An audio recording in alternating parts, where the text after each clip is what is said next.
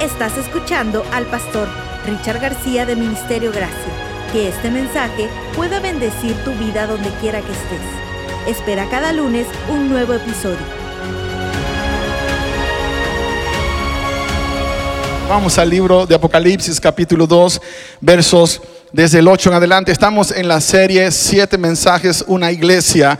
Y hoy estaremos hablando acerca de la segunda iglesia, Esmirna, la iglesia que sufrió. Ese es el título de este tema. Si lo quieres anotar, Esmirna, la iglesia que sufrió. Dice el capítulo 2, verso 8, leo la Reina Valera 1960.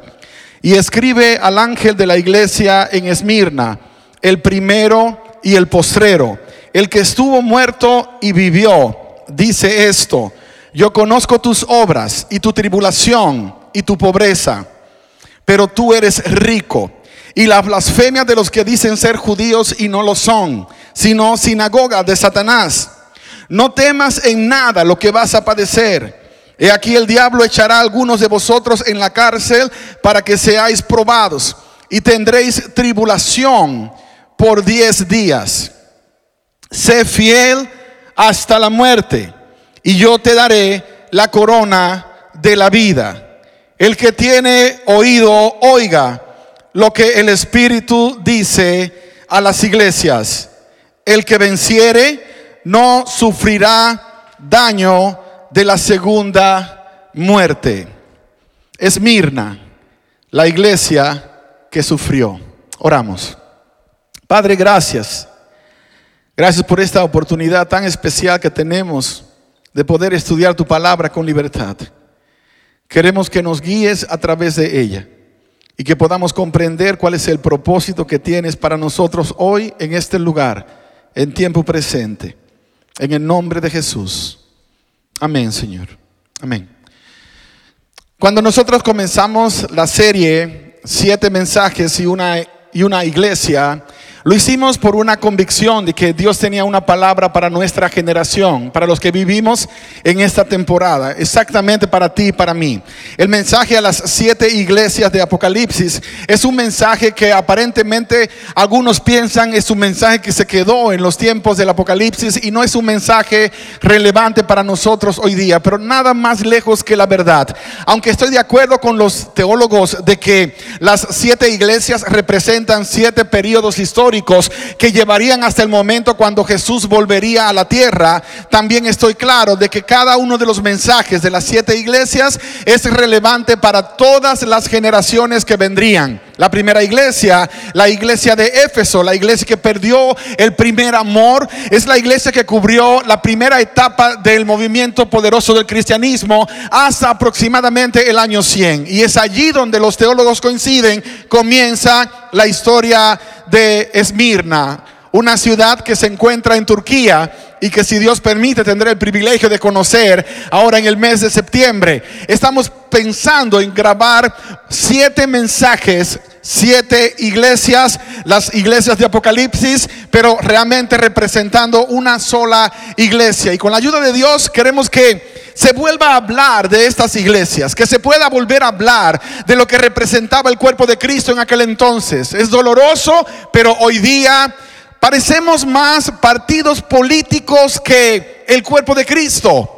Hoy día parecemos más un movimiento totalmente diferente a lo que se estableció hace casi dos mil años que lo que a lo mejor en el corazón de los mismos cristianos en el principio soñaron que fuera. Hoy día, si te das cuenta, tenemos cientos de denominaciones y cada una cree que vive en un planeta que le pertenece solamente a ella y que son los únicos. Hay iglesias de los santos de los últimos días y solamente esos son santos.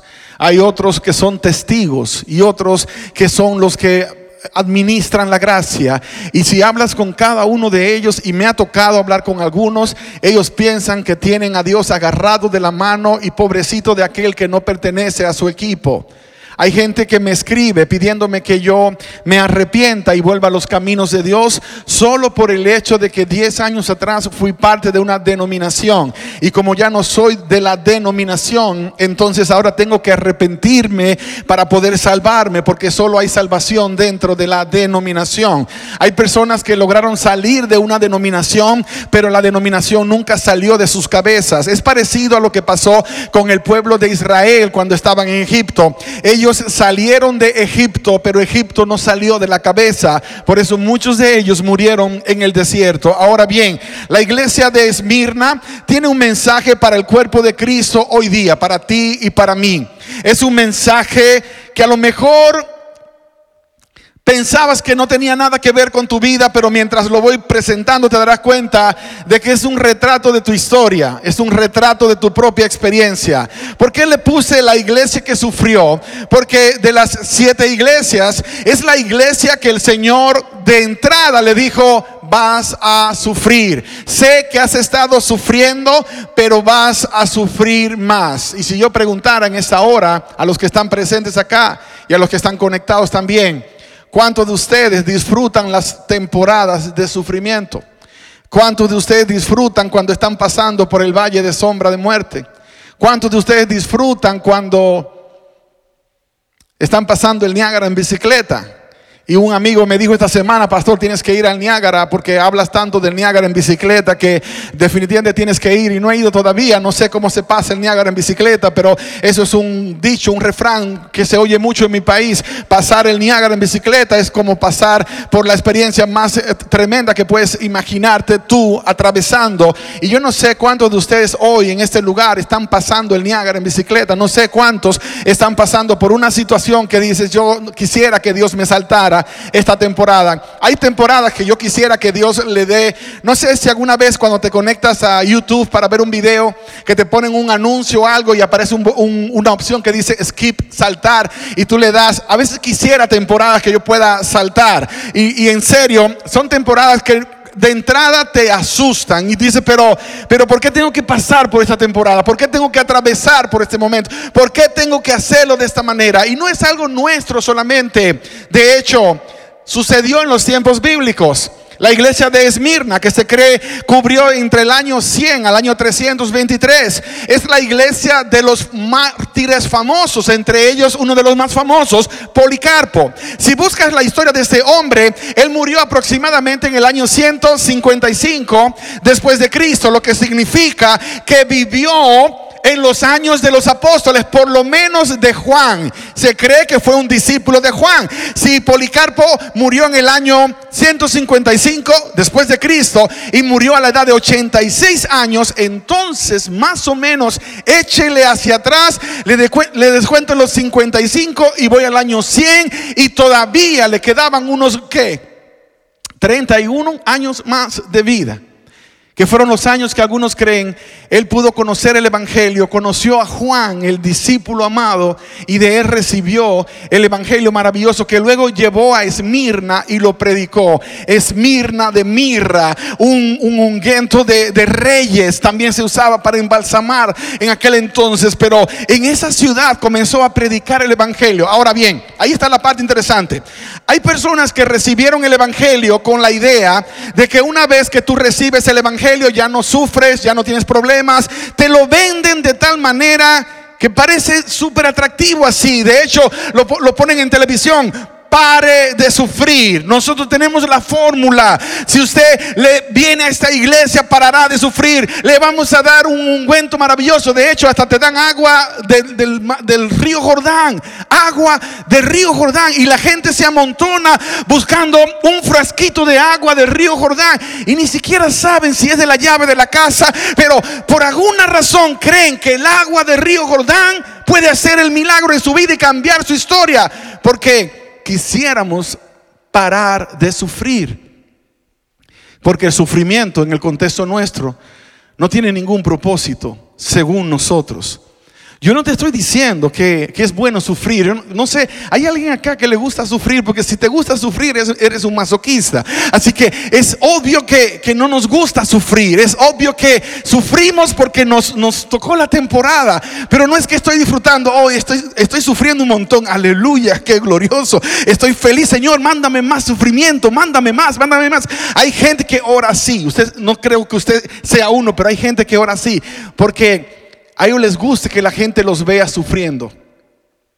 Les gusta atraer la compasión. Eso se llama una persona que siente compasión por sí misma autocompasión. Quiero que la gente, no sé si usted ha visto gente que dice, hermano, ¿cómo está? No, sí, estoy mal, me está llevando quien me trajo. Nunca sabemos quién fue que los trajo, pero se lo está llevando.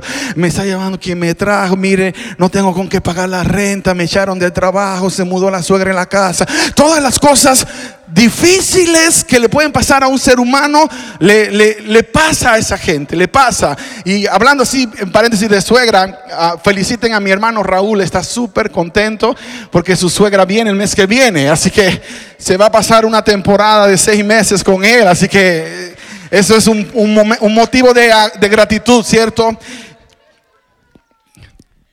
Cuando nosotros miramos la historia de, Policarpo, cómo fue su final, uno de los detalles que me impresionó mucho de, su trayectoria es que cuando llegó el momento de su martirio, porque lo llevaron para, matarlo por el crimen de ser cristiano, porque ser cristiano era como ser ateo en aquel, en aquel entonces, un cristiano era una especie de ateo porque no creía en todos los dioses de los romanos, y eso pues era un crimen, y mucho menos creían que el César era un dios, y tú piensas y dices, wow, yo no sé cómo están eran tan tontas que tenían un montón de dioses. De hecho, nosotros a veces somos tan tontos como ellos, porque aunque no lo decimos abiertamente, tenemos un montón de dioses también hoy día. Tenemos el Dios dinero, el Dios trabajo, el Dios a veces ah, estatus social, el Dios redes sociales. Buscamos un montón de dioses, pero lo disfrazamos. Y hoy día somos más o menos ah, buenos manejando el tener a muchos dioses. Lo doloroso de todo esto es que el Señor sí dijo, no tendrás dioses ajenos. Y si los tienes, asegúrate que no están delante de mí, porque yo sé que vas a batallar. Él dice, yo sé que vas a batallar. Vas a batallar porque idolatras a tu mujer o a tu marido. Vas a batallar porque para ti lo más importante es tu propia imagen. Te, eres un ególatra. Esas cosas sí son reales. Vas a batallar. Pero por favor, nunca me quites el lugar, porque si me das a mí el lugar que me corresponde, yo tengo poder para poder sanar todas estas, esas otras áreas de tu vida. El problema es cuando no me das el lugar que me corresponde. Policarpo sí se lo dio. Él luchó para que el Evangelio avanzara. Y llegó el momento cuando lo condenaron a muerte, pero le dieron la oportunidad, le dijeron, mira, si tú renuncias a tu fe como cristiano, te vamos a perdonar la vida. Te la vamos a perdonar. Solamente maldice en nombre de Jesús y vas a quedar libre. Y él respondió diciendo, durante 86 años le he servido. Ha sido mi mejor amigo. Nunca me ha traicionado. Nunca me ha fallado. ¿Cómo lo voy a traicionar yo ahora? 86 años de fidelidad de parte de Dios. ¿Y tú quieres que yo lo tire a la basura? No lo puedo hacer. No puedo hacerlo, dijo. Y cuando tú te pones a analizar la historia de este hombre, te emocionas por un lado porque dice, wow, cuánta confianza en Dios, cuánta fe. Pero es una fe que no fue movida por el sufrimiento. Es una fe que no fue derrotada por el dolor, sino que se fue por encima del sufrimiento y por encima del dolor. Y nosotros a veces por la bobada más grande tiramos a Dios a un lado. Por la cosa más simple. Algo que no tenía importancia y tiramos a Dios a un lado. Oh, yo no, no sé, me voy a tomar un tiempo lejos de Dios porque no me pareció que esto sucediera de esa manera. Y lo tiramos a la basura. Y nos olvidamos de que Él nunca nos falló, que Dios nunca fue infiel, que durante toda tu vida Dios ha estado a tu lado. Pero pastor, ¿y dónde estaba Dios cuando yo estaba sufriendo allí contigo, sufriendo? Pero ¿cómo así? Porque es que Dios entiende que el sufrimiento no es una herramienta para destruirte, sino para elevarte. Que cuando nosotros ponemos nuestras vidas en las manos de Dios, siempre vamos a salir más que vencedores. Siempre vamos a ir de gloria en gloria. Siempre vamos a poder bajar a un, a un, a un punto donde decimos, yo solo no puedo, me rindo en los brazos de Dios, me quedo en sus brazos de amor, pero Dios nunca te deja ir al fondo, sino que te levanta y te lleva a nuevas dimensiones.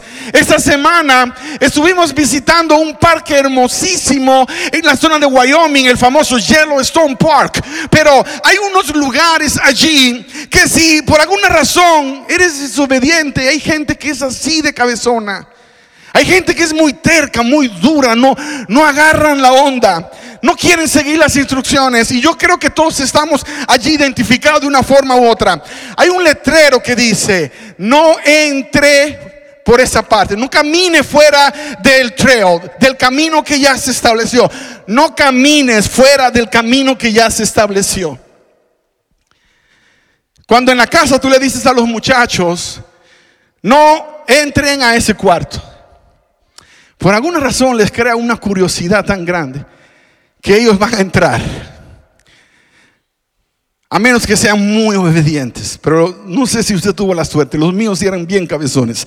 Así que no, no, no, no, no juegues PlayStation. Y era como decirle, juégalo. No, no lo prendas a las 12 de la noche. Era como que decía, préndelo. Entonces, esas son de las batallas de cada padre. Yo agradezco a Dios que no tuve que lidiar con un montón de otras cosas que los padres tienen que lidiar con sus hijos. Agradezco a Dios por eso. Pero, pero sí son momentos difíciles. Ahora, en Yellowstone Park te dice, no abandones el camino porque no sabes cómo está el piso alrededor. Porque se puede abrir, literalmente te puede tragar, te puede tragar. El año pasado hubo un señor que porque tenía experiencia de trabajar en parques decidió hacer lo contrario a lo que decía la instrucción y se bajó del camino para sacarse una buena fotografía. Y esa es la cosa que más ah, duele, que pierdes tu vida por una bendita fotografía, por un selfie. ¿Cuántas personas están muriendo hoy día porque quieren sacarse el mejor selfie? Se suben allá a la, cascada o a la montaña para sacarse un selfie. Sí, es bonito, pero perder tu vida por eso. Ese señor se salió y literalmente se lo tragó uno de los glazers. Se lo tragó. Y el problema es que cuando te tragan ya nunca te encuentran.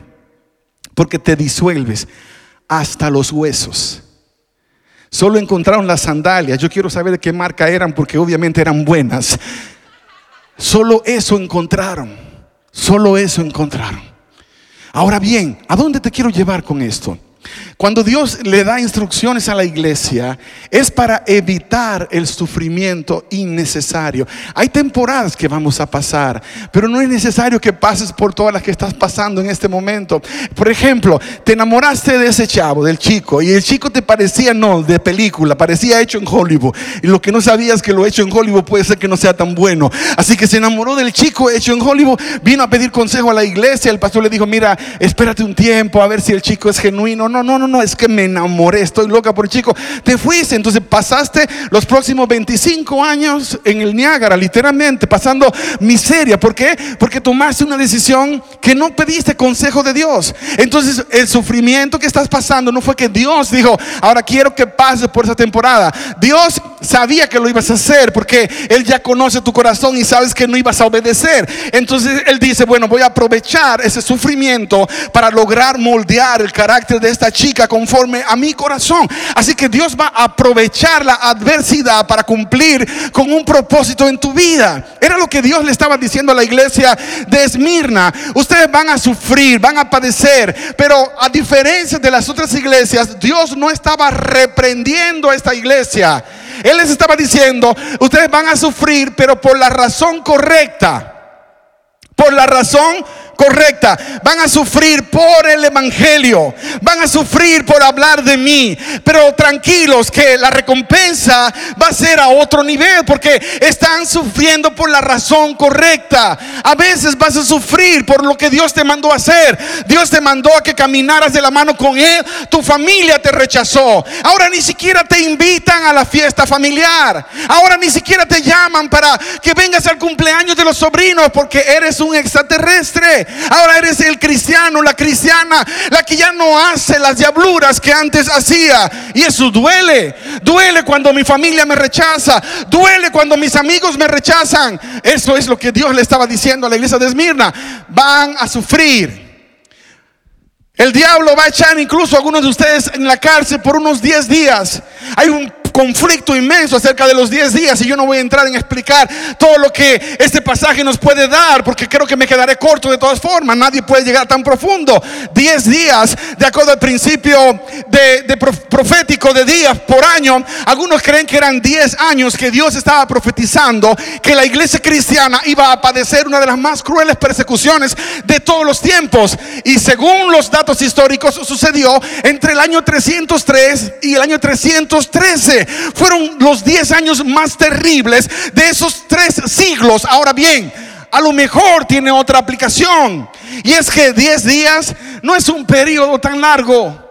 10 días tiene por lo menos fecha de caducar. 10 días. Mi abuela decía esto. No hay mal que dure 100 años. Y si lo hay, no hay cuerpo que lo resista. Y yo me ponía a pensar de muchacho, no hay mal que dure 100 años ni cuerpo que lo resista. Y el único mal que yo podía pensar era el sin gracia de mi abuelo. Decía, bueno, mi abuela está esperando que se muera el viejo, porque 100 años con este viejo no creo que sea una buena cosa. Porque algunos que conocen mi historia, les conté un poquito de la historia de mi abuelo, era un, era era un, un hijo de Dios, pero terrible, terrible, malo al cuadrado. Hay gente que es mala, normal, pero este era malo al cuadrado, se lo multiplicabas, es más al cubo. Era más que malo, era malísimo, era un viejo malo. Así que mi abuela, cuando estaba en un momento de sufrimiento, decía eso: no hay mal que dure 100 años, ni cuerpo que lo resista. Y yo en mi corazón oraba a veces que se muriera antes de los 100 años el viejo, porque de alguna manera a todos nos afectaba. Y ya mi abuelo tiene casi 90 y todavía el Señor lo tiene aquí en la tierra. Así que a lo mejor los 100 años se le van a cumplir. Mi abuela se fue hace rato. El cuadro es esto, que tenía razón. Su cuerpo no resistió todo el sufrimiento que padeció. Luego se desarrolló, desarrolló un cáncer y a los 56 años el Señor dijo, mi hija, se acabó la carrera, llegó tu tiempo. Ahora, esa parte no es lo que necesariamente Dios está diciendo de tu vida y de mi vida, de que, oh, vas a sufrir y si no te voy a mandar a buscar primero. No, por tus malas decisiones a veces vas a pasar por experiencias muy dolorosas en la vida.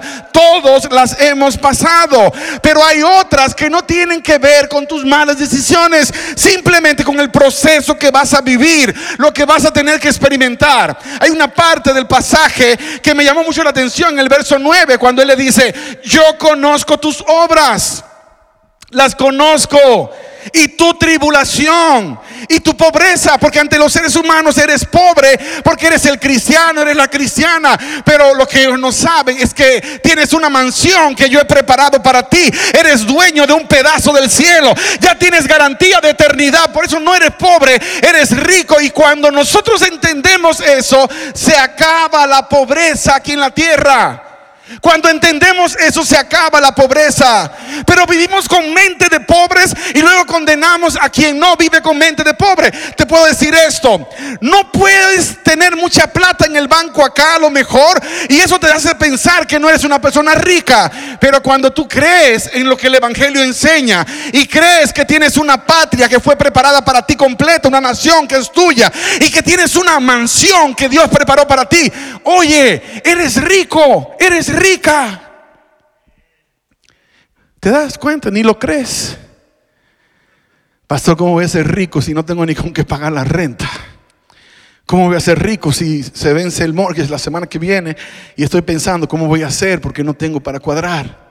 Por eso, porque no sabes que eres rico, porque no lo has creído. Yo ya creí eso, yo creí que soy rico y cuando el presupuesto no me alcanza acá abajo, solamente pido que me manden un anticipo de ahí arriba, porque si tengo un tesoro ahí arriba, puedo pedir que me manden un anticipo. Señor, necesito un anticipo, no sé, aunque sea un ladrillo de la ciudad de oro, mándamelo, porque tengo que cuadrar algunas cosas acá abajo, porque soy rico, porque Dios me ha bendecido, porque eres rico, porque eres rica, porque Dios te ha bendecido entonces comienzas a vivir con mentalidad de rico. Cuando alguien dice, ah, mira, te quiero regalar este carro, te lo quiero regalar. Y tú dices, pero ¿qué marca es? El carro es un Mercedes o es un BMW o es un Maserati. No sé por qué.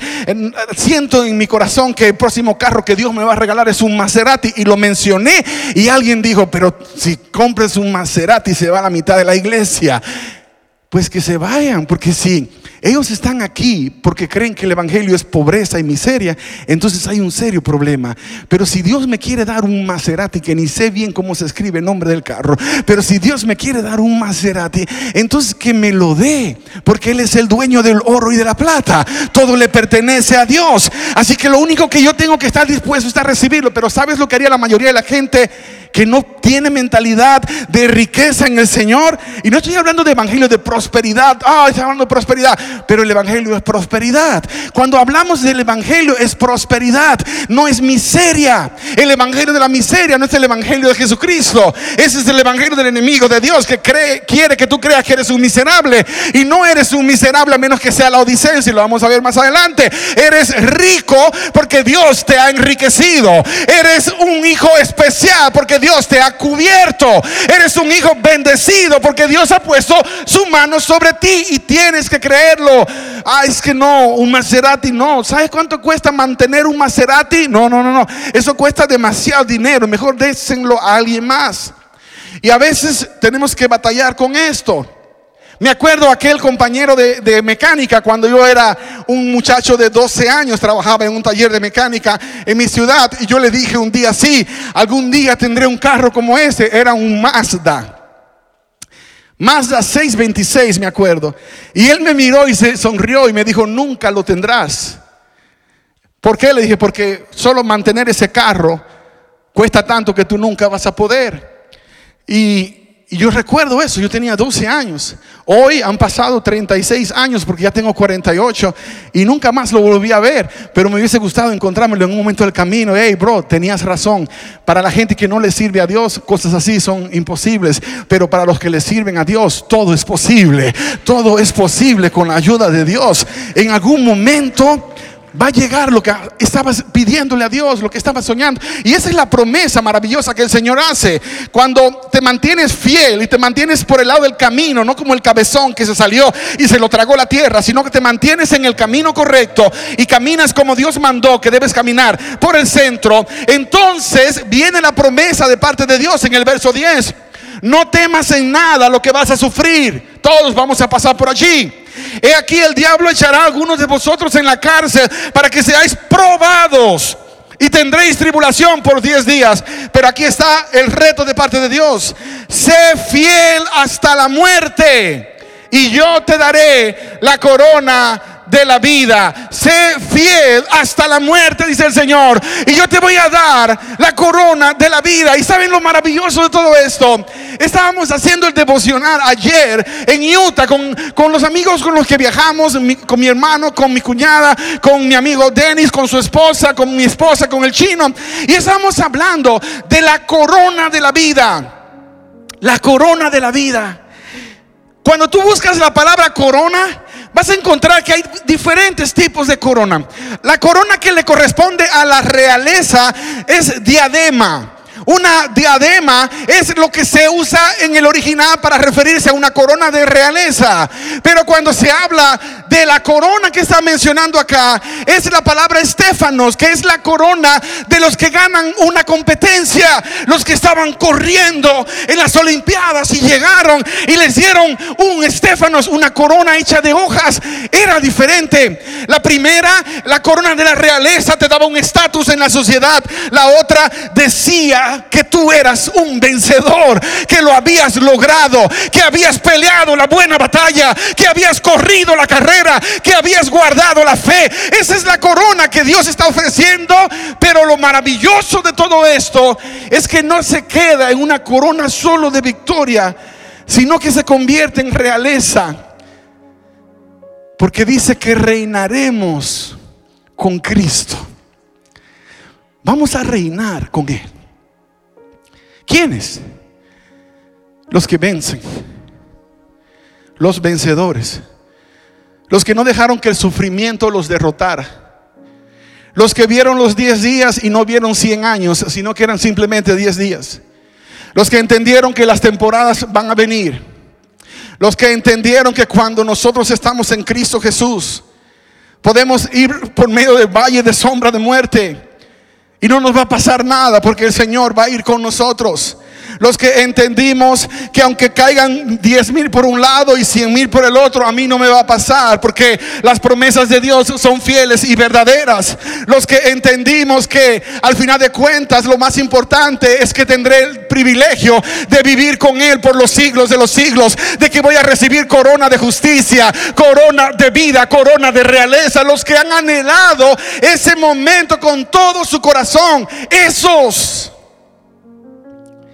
esos son los especiales. Y no se quedó allí. Fue un poquito más allá. Cuando tú te pones a leer lo que dice el, versículo 10 en la, en la última parte, o sea, yo te voy a dar una corona de vida, la corona de la vida, te la voy a dar. Porque fuiste fiel hasta la muerte. Y ahí está la palabra muerte. ¿A quién no le da miedo la palabra muerte?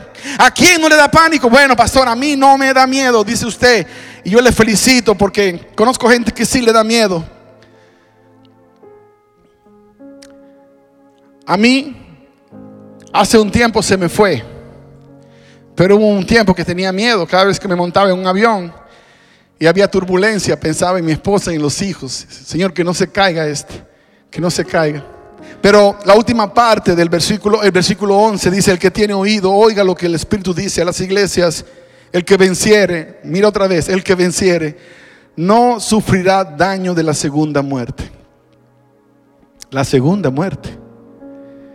Wow, se muere entonces dos veces, pastor. Esa es la muerte de la cual no hay esperanza de vida. Esa es la muerte de la cual ya no tienes nada más que esperar que suceda para ti. Si te toca morir la segunda muerte, estás frito. Ya no hay nada más. Entonces, no voy a hablar de la segunda muerte hoy, voy a hablar el martes. Si tienes tiempo, el martes a las 7 te voy a invitar porque voy a hablar de la segunda muerte. En el contexto de lo que Apocalipsis capítulo 20 presenta. Pero quiero enfatizar esta parte acá y voy terminando con esto.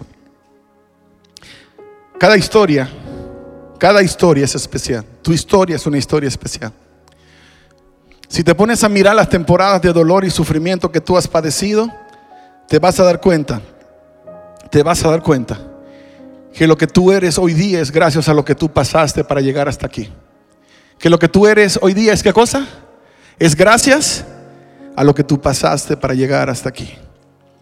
Cuando miro el dolor y digo, pero es que mi vida no ha sido justa, no estés llorando por lo que tú has vivido hasta acá. Pero pastor, es que usted no sabe, yo, yo crecí huérfano, sin papá y sin mamá. No te quejes de que creciste huérfano, porque a lo mejor eso fue lo mejor que te pudo haber pasado, porque hoy día lo que representas se convierte en una esperanza para miles y miles de personas. Miles y miles de personas. Yo había sido invitado a predicar en una iglesia en, en, la ciudad de Nueva York. Era más o menos el año 2005. Año 2005. 2004. Me invitaron a predicar para ese entonces y yo fui a predicar.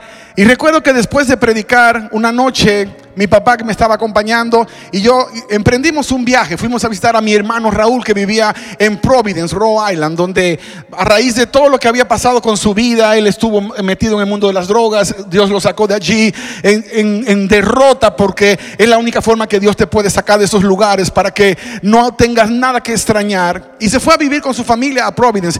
Y yo fui porque en aquel entonces mi cuñada que partió hace seis años casi. Este año serían seis años. Seis años. Había perdido a un bebé.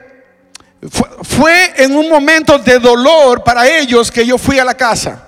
Si yo no hubiese sabido que ellos estaban en dolor, yo no hubiese ido, porque estaba tan ocupado que yo no iba a ir para tomarme un café y mucho menos que mi hermano y yo no nos hubiésemos tomado un café en aquella época, porque él tomaba cosas que yo no tomaba y no era el mismo ambiente. Lo único que nos unía un poco en aquella época era el béisbol y tampoco nos unía mucho porque él era el Yankee y yo de, los, de Boston. Así que ni en eso estábamos en la misma página, pero el dolor hizo que yo fuera a su casa y después, después de predicar, terminé a las 10 de la noche casi, salimos para allá, una de la mañana, pero nos recibieron a, a papi y a mí, y ahí compartimos, hablamos del Evangelio y me fui. Tres meses después me invitaron a una campaña en esa ciudad y volví a ese lugar. Y me quedé para predicar una semana completa, pero cayó una nevada tan grande que no se pudo predicar. Así que nos quedamos en la casa estudiando, compartiendo la palabra. Diez meses después me llamaron para un evento evangelístico y llegamos al evento evangelístico. Y fue allí cuando pude ver el milagro de Dios completarse. Él entregó su vida, su esposa entregó su vida, su, su, hija mayor entregó su vida, Priscila, esa chica hermosa que canta preciosísimo, ese día le entregó su vida. El dolor trajo la salvación a su casa. No es que estaba en la agenda de Dios, pero en este mundo contaminado de pecado, el dolor estará presente hasta que venga la restauración completa. Así que el dolor no me separa de Dios, el dolor no me impide llegar a Dios porque mi amor por Dios irá por encima de toda prueba, de toda dificultad, de toda experiencia de dolor, de todo momento difícil. No me voy a rendir, no me voy a rendir. Pero no terminó todo para ellos allí. Pasaron varios procesos difíciles y hace casi siete años atrás, ocho años atrás, recibimos la noticia de que mi cuñada tenía cáncer. Para mí fue doloroso, imagínate para él. ¿Cómo fue? Imagínate para Priscila, para Génesis, para Angie, su mamá, en la plenitud de la vida, ahora tiene cáncer. Y cuando terminó su carrera, dos años después, todos reaccionamos diferentes. Todos. Mi hermano entró en una crisis que duró un tiempo. Y que yo no entendía al principio porque nunca he perdido una esposa. Nunca murió mi esposa. Y a veces juzgamos porque no hemos pasado por ese camino.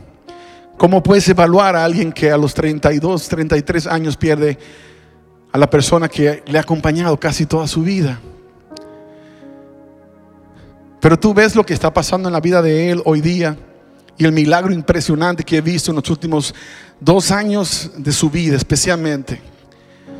Pero lo que he visto en la vida de Priscila, lo que he visto en la vida de las niñas, lo que he visto en las vidas de mis hijos, porque la consideraron una mamá. El chino, la semana pasada yo estaba en mi oficina y lo escuché hablando con las sugieres, que él recordaba a mi cuñada.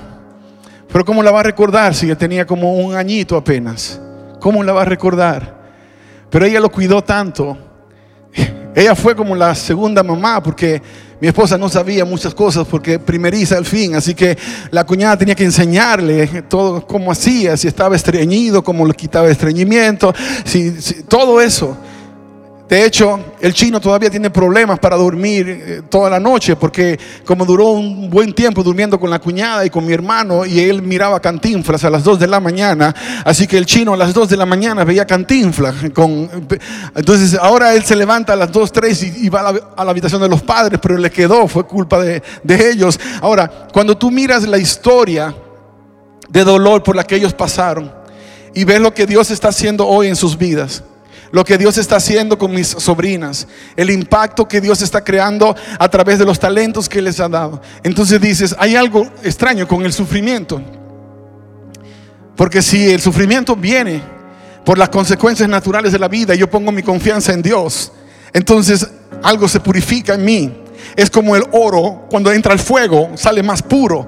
Entonces salgo más puro de todo esto. Las pruebas no están hechas para destruirme, están hechas para elevarme a una nueva dimensión. El problema es que a veces lo voy a ver como que Dios está enojado conmigo, Dios se molestó con nosotros y ese no es el propósito. Yo no sé qué es lo que tú estás pasando en este momento. Y yo no te voy a comenzar a contar mi historia porque algunos de ustedes la conocen, otros que son nuevos en la casa, alguna vez leerán uno de esos libros, pero el punto es, si yo miro hacia atrás, doy gracias a Dios por todas las experiencias difíciles que pasé y pido perdón por las que fueron resultado de mis malas decisiones, porque todos nosotros tenemos una o la otra, los que vinieron por nuestras malas decisiones y los que vinieron precisamente porque en su propósito Dios permitió que pasaran por tu vida. Ahora, ¿qué es lo que estás haciendo con tu vida hoy? ¿Cuál es el pacto que estás haciendo con Dios? ¿Cuál es la esperanza que tú tienes de que vas a recibir la corona de justicia, la corona de vida que Dios va a dar a los que permanecieron fieles y superaron todas las barreras? Yo no sé usted, pero ese es mi más grande anhelo. No hay nada que me pueda robar lo que Dios ya reservó para mí. No hay ninguna cosa que me pueda apartar del amor de Dios que es en Cristo Jesús, porque no estoy peleando yo solo, sino que Dios está peleando a mi favor. Y si Dios es con nosotros, ¿quién contra nosotros? No hay nada que nos pueda derrotar. Nadie nos podrá derrotar, pero, pero tienes que querer. Tienes que querer. Es tiempo de que salgas de la cueva. Es tiempo de que salgas de la cueva. Es tiempo de que salgas. Porque Dios te quiere libertar ahora. Dios te quiere qué? Libertar. Y si el Hijo del Hombre os libertares, seréis verdaderamente libres. Hay alguien acá que pareciera que el sufrimiento está tocándote la puerta todo el tiempo y tienes un montón de preguntas y pocas respuestas. El Señor quiere hacer un milagro de transformación grande en tu vida, pero a lo mejor no te habías dado cuenta de eso. Si estás aquí, ponte en pie ahí donde estás, porque esta oración va por ti. No importa tu historia, no es diferente a la que está a tu lado, no importa lo que piensen los demás. Dios sabe el proceso que tú has estado pasando. Él sabe tus luchas, Él sabe tus batallas. Pero hoy Él lo que quiere es producir liberación. Él es mi libertador. Él es tu libertador. Pero tú necesitas querer ser libertado. Tú necesitas querer libertad. Tú necesitas desear ser libre. Necesitas quererlo con todo tu corazón. Y entonces el milagro va a suceder. Te pido que hagas algo más. Da un paso de fe y sal de tu lugar, porque mi oración será por ti hoy en este lugar. Ven aquí al altar, porque esta oración va para cubrir tu vida, va para cubrirte a ti. Hoy, hoy termina una temporada, porque hoy, hoy comienza una convicción mucho más profunda que nunca antes de que todo lo que he padecido hasta acá, todo lo que he tenido que sufrir, Dios lo usará para bien Dios lo usará para gloria de su nombre. Dios va a usar ese dolor y los hijos que vinieron de ti y todo lo que a tu alrededor Dios plantó será bendecido por tu historia porque nunca te quedaste en el suelo. Te volviste a levantar. Te volviste a levantar. Cuando, cuando los padres de Priscila no querían ir a la iglesia. Era ella, toda una mocosita chiquita que le decía, vamos para la iglesia. Y se iba sola a la iglesia. Se convirtió en una en una columna para su propia casa. Pero no fueron experiencias de, celebración todo el tiempo. Ella pudo haber sido una bachatera allá en el ambiente secular o una merenguera porque era todo lo que escuchaba con el papá. Génesis, mi sobrina, que por ahí debe estar en multimedia. Si usted le, oye el nombre Génesis, dirá, oye, que espiritual el papá de Génesis. Le puso el nombre del primer libro de la Biblia, pero no es cierto era de una botella de licor. En Génesis era una bebida. ¿Y sabe cómo se sentía cómodo? Diciendo, bueno, pero era cara la bebida, así que no te puedes quejar. Te puse de una bebida costosa. Pero el Evangelio transformó todo. Y ahora hay una nueva reinterpretación. Una reinterpretación. Y es el principio de Dios en la vida de ella. Porque Dios lo hace todo nuevo. Todo nuevo.